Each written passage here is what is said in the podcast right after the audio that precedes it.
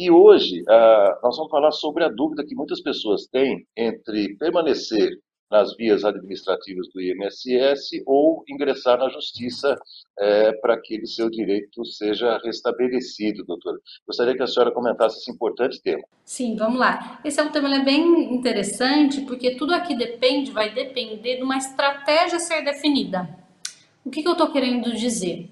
É, existem, claro, o caminho para se chegar na justiça, que esse caminho para poder pedir, primeiro precisa haver, via de regra, o prévio requerimento administrativo. Então, se pede para o INSS e aí o INSS negando, ou mesmo que ele não negue, passando um prazo de 30 dias, já é entendido como uma negativa. E aí se tem o requisito necessário para poder ir para a justiça. Então, muitas vezes, para ir para a justiça, se faz o caminho de pedir no INSS, não porque o INSS vai conceder, mas simplesmente porque é um requisito para poder acessar a via judicial. Na maioria dos casos, existem exceções que não precisam passar pelo prévio requerimento administrativo.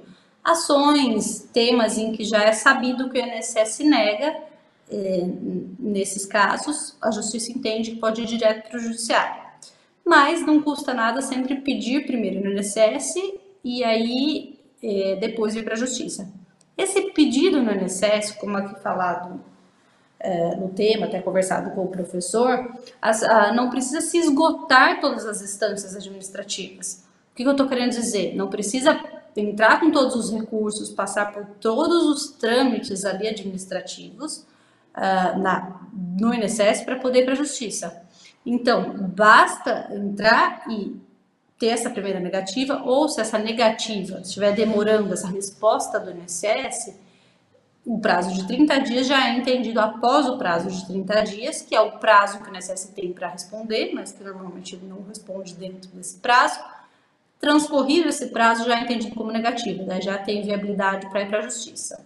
Então não precisa ter a decisão do INSS, ficar aguardando ela depois dessa primeira decisão, da primeira instância no INSS, cabe ainda recurso dentro do próprio INSS, para o Conselho de Recursos, para a turma de, de, recursos ali do INSS.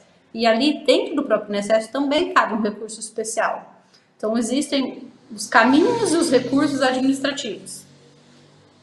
E, paralelo a isso, também tem um trâmite do processo judicial. O interessante de analisar aqui é criar estratégias para que esse benefício dessa pessoa seja viabilizado de uma forma mais rápida. Por quê? Porque tem ações, tem temas que eles vão melhor, eles tanto não só de ser mais rápido, mas assim de ter um resultado melhor na via administrativa no INSS e tem benefícios que são concedidos de uma forma melhor na via judicial. E aí é importante traçar exatamente a estratégia hum, certa, mais correta para esse segurado. E dentro da via judicial também tem divergência entre o Juizado Especial Federal e a Justiça Federal. Então, aquela pessoa, o especialista que estiver analisando o benefício, ele tem que saber esses três caminhos. O que é melhor para o segurado? Via administrativa, manter, recorrer, ficar discutindo isso só no INSS, ou, na, ou esse é um caso que vai bater na justiça, e em que é, no Juizado Especial Federal ou na Justiça Federal? Porque tem diferença. No, do Juizado Especial Federal da Justiça Federal, são pessoas diferentes que julgam. Então, dentro da própria justiça, a gente consegue, consegue encontrar posicionamentos diferentes. E aí vai dar estratégia para poder definir aonde vai distribuir aquela causa. Às vezes, para não cair um posicionamento na no juizado, por exemplo, você tem que criar uma estratégia para ir para a Justiça Federal. É, vou dar um exemplo comum aqui, por exemplo, o vigilante. O vigilante, a, a, o juizado especial federal, ele entende que só tem direito do reconhecimento de período especial para o vigilante com arma. Tá? Então, o vigilante desarmado, se é uma ação, e o, INSS. Então, vamos lá, o vigilante, o vigilante, o vigilante, desses três caminhos. O vigilante, para o INSS, o INSS só reconhece até o ano de 95. Depois disso, ele não reconhece mais, porque ele equipara por categoria ao guarda. Tá, então só até esse período. Depois disso, não adianta ficar brigando no INSS que vai perder, que esse é o entendimento do INSS. Então, se estiver falando do vigilante posterior a 95, é, é esse, esse caso vai ter que ir para a justiça. Tudo bem. Na justiça, se o vigilante for, a, for armado, ele pode ir para o juizado especial federal. Porque no juizado especial federal se entende que tem direito ao reconhecimento do período especial só se for vigilante armado. Tá.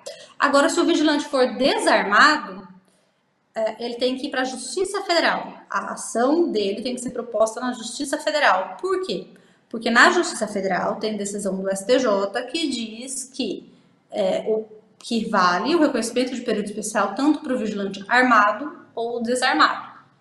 Então, nesse mesmo caso, são três caminhos. Se esse vigilante pedir só no INSS, ele vai perder. Se esse vigilante, ele pedir, o vigilante desarmado, se o vigilante desarmado ele entrar e pedir a ação dele cair no juizado especial federal e ele for desarmado, ele vai perder, porque o juizado especial federal, o entendimento dele, da TNU, que é o último grau de recursos do juizado, entende que só tem direito para o armado.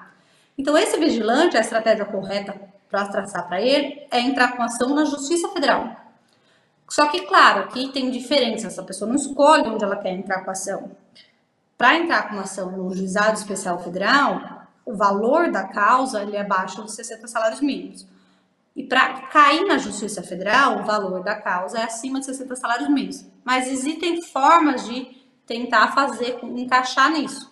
Como, por exemplo, se faz o pedido no INSS, o INSS vai negar, porque ele não concede para vigilante depois de 95, porém, vai acumulando o período, os anos de atrasados, para isso somar ao valor da causa e exceder 60 salários mínimos e conseguir ingressar na Justiça Federal. Porque não adianta esse vigilante entrar, se ele for desarmado no Juizado Especial Federal, que ele vai perder. Então, aí, isso é importante de saber os caminhos e tratar, tratar, tratar a estratégia correta. Esse foi um exemplo, mas a gente vai ter vários exemplos. Tem, tem casos em que é melhor ficar no INSS. Exemplo comum, rural. Período rural, muitas vezes o INSS é mais favorável que a justiça. Então, se eu estiver falando de um benefício que envolve tempo rural, tempo rural ou benefício aposentadoria rural, enfim, é melhor tentar os recursos dentro do INSS do que partir para a justiça. Se tudo ali der errado, tal, aí sim vai para a justiça, mas esgota no caso do período rural no INSS. Não porque é obrigatório esgotar no INSS, não ah, mas sim porque as decisões da, do INSS, em primeira instância, ou da, do Conselho de Recursos, elas são mais vantajosas que da Justiça, quando a gente está falando de período rural. Outro exemplo, período especial, insalubridade, periculosidade. Aí não. Aí o INSS costuma sempre negar. É muito difícil conseguir o INSS conceder isso ah, de forma administrativa. Algumas vezes ele concede no recurso, então, existe sim, mas isso é um, é, um, é um pouco mais demorado, não é tão rápido. Então, eu sei que se eu estou falando de um benefício que tem período especial, eu já sei que esse benefício não vai ser concedido logo de cara. Esse benefício vai ter, se for no caminho do INSS administrativo, esse benefício talvez ele seja concedido ali com recurso, mas é mais ou menos. Muito provável, talvez, por período especial, se não resolver ali, eu vai, vai ter que partir para via, para via judicial. Exemplo também comum de via judicial, benefício por incapacidade. Às vezes a perícia no INSS, não adianta ficar pedindo no INSS o benefício por incapacidade se o INSS por diversas vezes já na perícia diz que a pessoa está apta, está tá capaz, enfim, não concedeu o benefício. Aí é um caminho que vai para a justiça. Então tem sempre algumas diferenças. Um outro exemplo também, é, para deixar um pouco mais ilustrativo, Pensão por morte. A pensão por morte tem direito o, o filho, o filho inválido, o filho menor e o inválido. A, a, diferença aqui do posicionamento em relação ao filho inválido. O filho inválido, o filho inválido, é, o INSS entende que só tem direito até os 21. Ele coloca a mesma idade da idade do filho menor. A justiça entende que não, ela entende que tem direito a esse filho, mesmo que esse filho seja maior de 21 anos de idade, desde que essa incapacidade, a invalidez, a deficiência tenha acontecido antes do falecimento do segurado. Então ele não, não limita, a justiça não limita a idade específica para o filho inválido dos 21 anos, ele não colocar, não limita isso, não traz esse marco final. E sim ela coloca que a invalidez tenha acontecido antes do falecimento da, da pessoa que ensejou o benefício. Então, se eu estiver falando de um menor, de uma pensão por morte para um filho, e for invalidez, essa invalidez for a, a, e essa pessoa tiver mais do que 21 anos, vai ter que ir para a justiça, porque se for no INSS, o INSS eh, de cara ele vai negar. Então, aí por isso que é importante sempre manejar, olhar, verificar o que está tratando, qual o benefício e quais são os três caminhos para saber o caminho melhor, mais acertado ali para o segurado. Para não também não ficar tentando onde não vai dar, perdendo tempo e Sim. partir para a estratégia mais, mais eficiente. Nem que a pessoa às vezes espere um pouquinho, por exemplo, às vezes se a estratégia mais eficiente for a Justiça Federal, é melhor o segurado esperar um pouco mais até atingir o valor da causa e ter esse benefício concedido do que já entrar e perder. Fica então a dica procurar um profissional é, que tenha, que detenha esses conhecimentos, é, exatamente para facilitar esse caminho de acesso ao direito que a pessoa busca. Né? Sim, exatamente. E uma última informação, por exemplo, se aquele benefício estiver demorando muito, o INSS tem um prazo de 30 dias para responder, mas ele não responde nesse prazo, nunca. Uh, na prática, pelo menos 90 dias, às vezes um pouco mais, para ter essa resposta. O que, que é o ideal? Se, o, se não for um caminho, se for um caminho que vai para a justiça, se for um caminho que não vai ser esse caminho que, que a melhor decisão é do INSS, que é melhor ficar brigando, aguardando ali, quanto tempo esperar? Se passar muito desse prazo, é, já pode procurar o, o meio judiciário ou outra forma de resolver para não ficar esperando algo que vai ser ineficiente.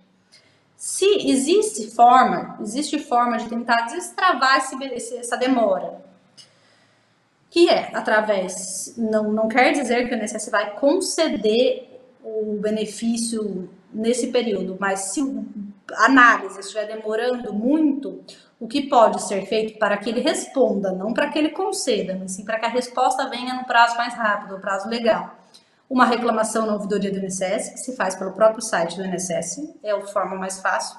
Muitas vezes resolve, outras não.